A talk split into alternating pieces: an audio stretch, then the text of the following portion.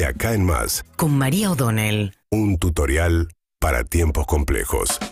Bueno, ayer se conoció finalmente el número de inflación del mes de enero y eh, de alguna manera rompe, eh, incluso hay una admisión del equipo de, económico de Sergio Massa, que esto rompe las previsiones hacia adelante de una manera que eh, el objetivo primordial que se había fijado Sergio Massa al iniciar su gestión, ya sabe y ya admite que no lo va a cumplir, que era llegar al mes de abril con un 3 adelante.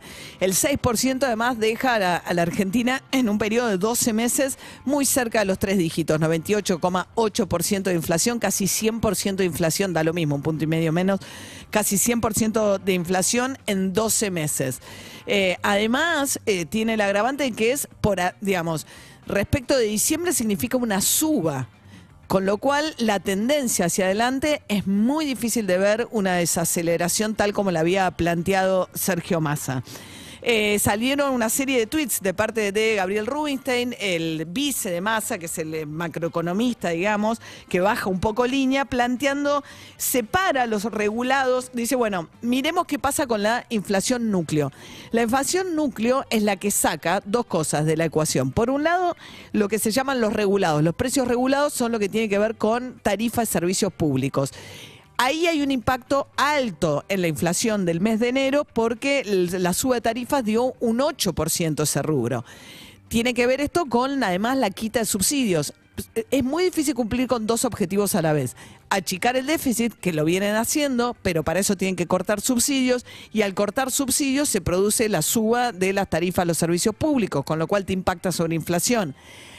Además, esto termina ahora este verano, esta progresiva quita de subsidios para los que no quedaron dentro de ese esquema, a lo que le suma también la suba de la tarifa más la quita de subsidio. Eso se va a sentir en marzo, probablemente con la suba del gas. Estaba prevista una suba de casi el 50%, que hay que ver si la mantienen, dada esta dinámica.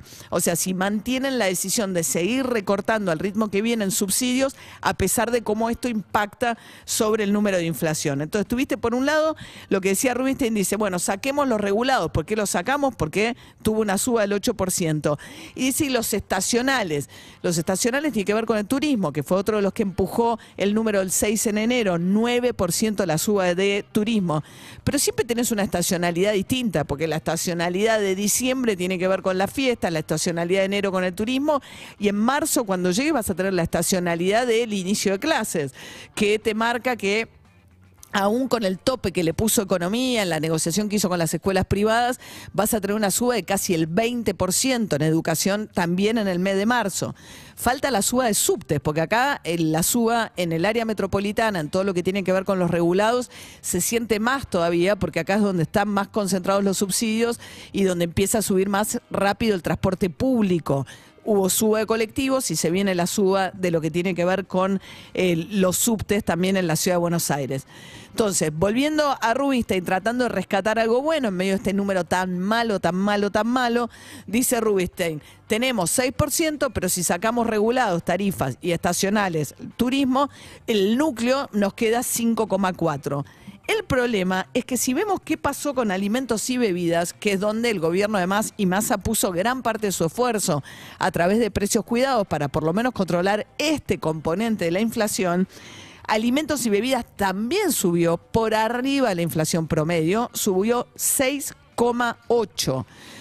Bueno, acá qué pasó? La carne. Sabemos que la carne pesa mucho en la medición del INDEC cuando mide alimentos y bebidas por lo que es la canasta básica de alimentos. Pero 6,8 me apuntaba recién David. Si miramos el rubro eh, alimentos y bebidas, en diciembre fue 4,7 y ahora 6,8. O sea que con los precios cuidados, eh, justos, perdón, vigentes, el número de la inflación de ese rubro donde pusieron todo el esfuerzo subió. Y subió si uno puede justificar ponerle un punto por la carne, bueno, subió dos puntos inflación del rubro de alimentos y bebidas de diciembre a enero. Con lo cual también hay un problema en lo que es la política principal en materia de precios de alimentos que ha tenido hasta ahora el gobierno y esto es muestra del fracaso. Y muestra el fracaso lo que ha pasado fundamentalmente es que deja de lado su meta del 3% para el mes de abril. Siguen manteniendo el 60% anualizado como objetivo, que es lo que está en el presupuesto nacional, y además porque van a tratar de ir con las paritarias hasta mitad de año con cláusula gatillo al 30%, pensando en no disparar ese, ese, proceso también para no alimentar más todavía la inflación.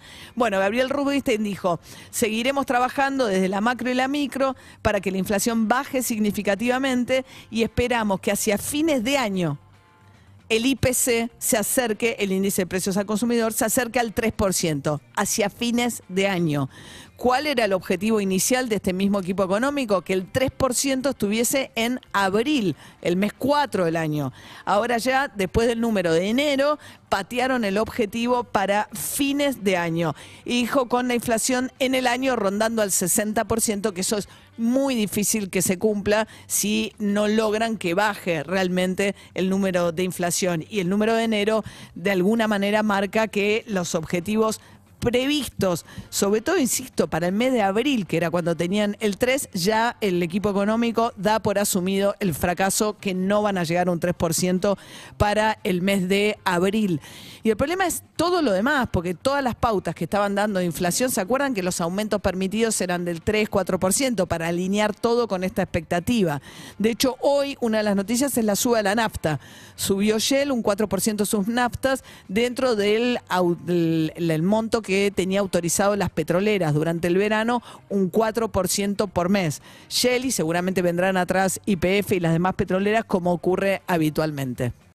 Síguenos en Instagram y Twitter. Arroba Urbana Play FM.